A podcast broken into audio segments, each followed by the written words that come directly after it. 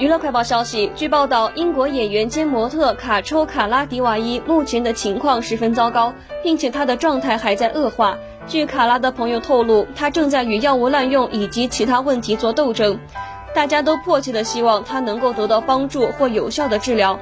卡拉最亲密的朋友之一马格特罗比在上周拜访过卡拉。拜访当天，卡拉本该参加一场纽约的时装周活动，但她没有前往纽约。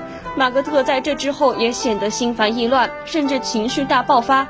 据知情人士说，马格特是担心有原因的。卡拉已经侦查了很长时间了。最初他只是有精神健康问题，但现在他身边最亲近的人都认为他需要立即参加治疗项目，包括精神问题的治疗和药物滥用的治疗。